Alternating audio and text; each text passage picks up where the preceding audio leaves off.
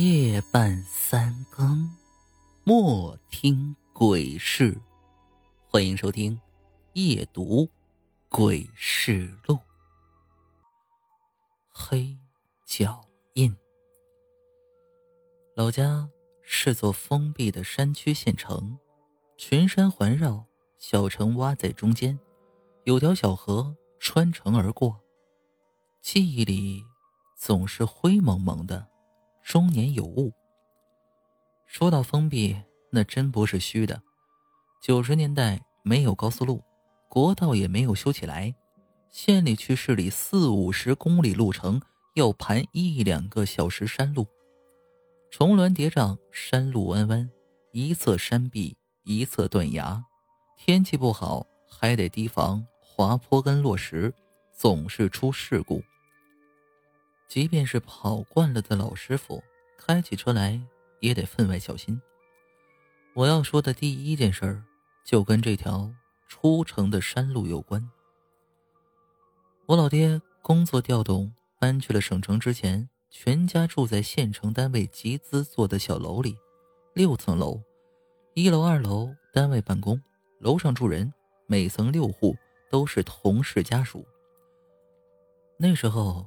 邻里关系不像现在这么冷漠，往来走动的很多，大人聚会聊天喝酒打麻将，孩子成帮成伙整天游戏捉迷藏，玩的更是不亦乐乎。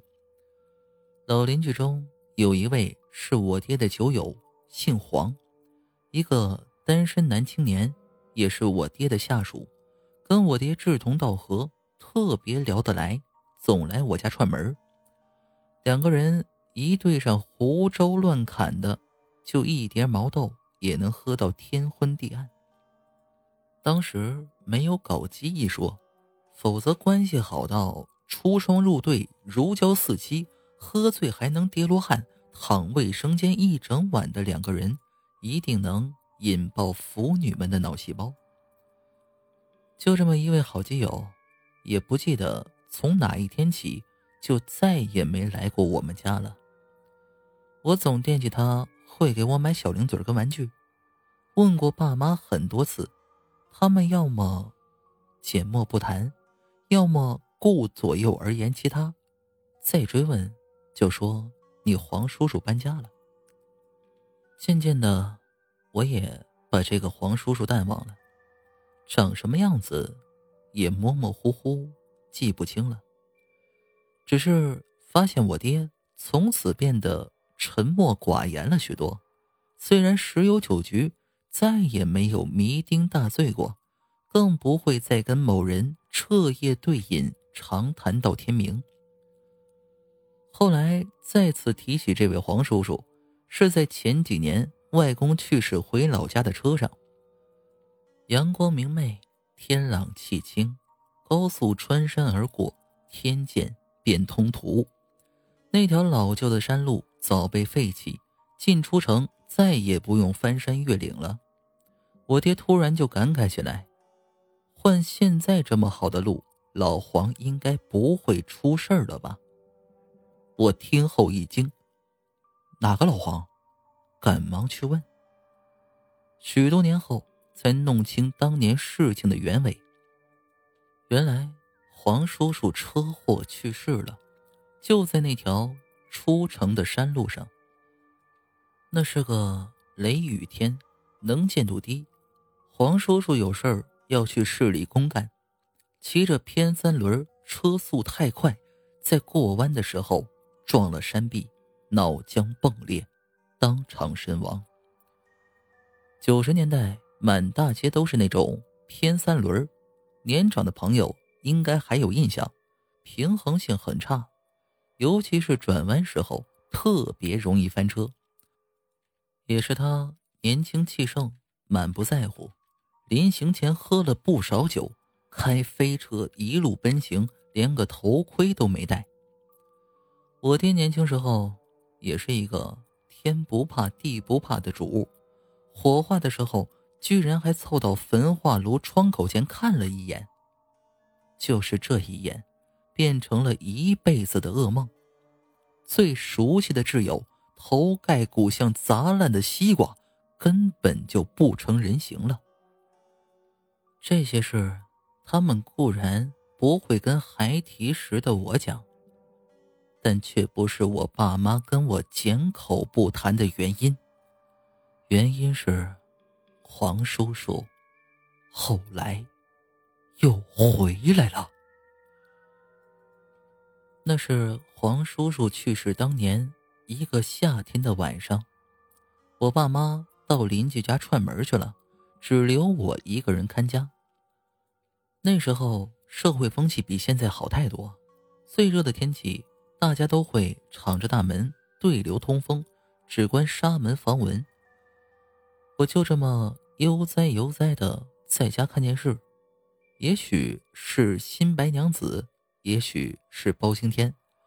话说，我的眼睛就是这么被爹妈坑瞎的。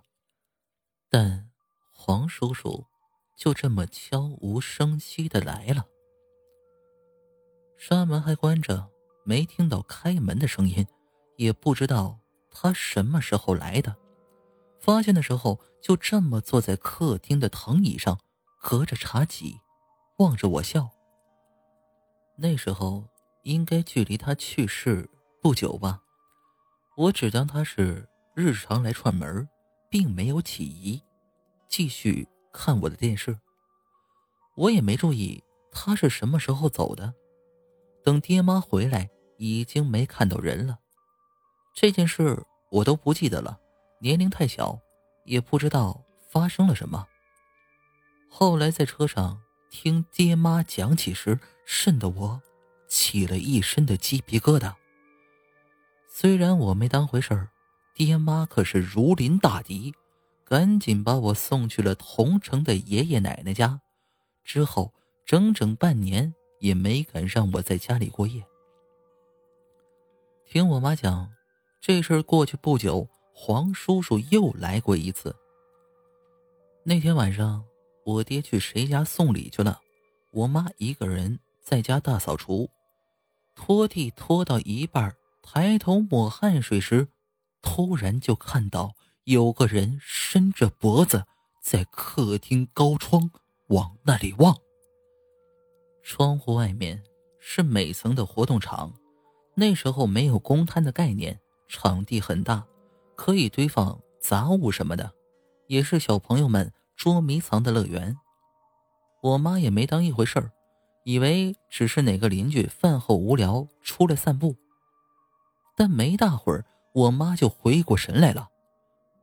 这高窗下窗沿距离地面足足有两米多高，下面还码着堆积如山的蜂窝煤。往常送牛奶的小哥伸长手垫足脚，才能勉强把牛奶搁在窗台上。这人。是怎么趴在上面看的呀？定睛一瞅，差点没把我妈魂吓掉了。只见黄叔叔脖子伸的老长，往里望，头都快顶到天花板了。没做多余的动作，只是一动不动的盯着里面笑。我妈脑袋一片空白，吓得一动不动，只是直勾勾的跟他对视。也不知道过了多久，只是一眨眼的功夫，再瞅时，他就这么凭空消失了。隔了老半天，我妈才缓过神来。毕竟是六七十年代走过的人，胆子大，见的场面多。全当是自己眼花，也不能觉得有多害怕。等到静下来，再想继续拖地时，眼前的一幕才真让我妈差点吓瘫在地。只见地上有一串黑脚印，从门口通到客厅藤椅边那是我妈才拖过的地方，而且大门关着，并没有人进来。好在神志还算清醒，此时我妈只有一个念头：赶紧走，赶紧走。直觉告诉她，不走就会看到什么不该看到的。然后我妈转过头，头也不回的拉开门朝门外走，也不敢跑，只是走，感觉背后有什么盯着。时间过得异常缓慢，走到隔壁邻居家门口，不停拍门，直到隔壁阿姨开门出来，我妈才算是松了一口气。我爹回来以后倒是颇为淡定，仔细的检查了一番，告诉我妈那是他自己的脚印，一定是太辛苦产生了错觉，让他请假多休养几天。然后把他也送到了奶奶家，自己一个人回去了。我妈也是后来才知道，我爹当时其实就看出来不对劲的地方了。那黑脚印儿，明摆是男人的，而且沾满了煤灰。更可怕的是，只有来时的脚印，并没有走的。我爹这次真的是很生气，回家后在客厅干脆守了一宿。次日，抱着一瓶珍藏多年的好酒，跑黄叔叔的墓前骂了一天，然后在墓地醉饮长谈了一整晚。后来，黄叔叔再也没有来过，也许来了，只是我们不知道而已。再两年，我们就搬家了。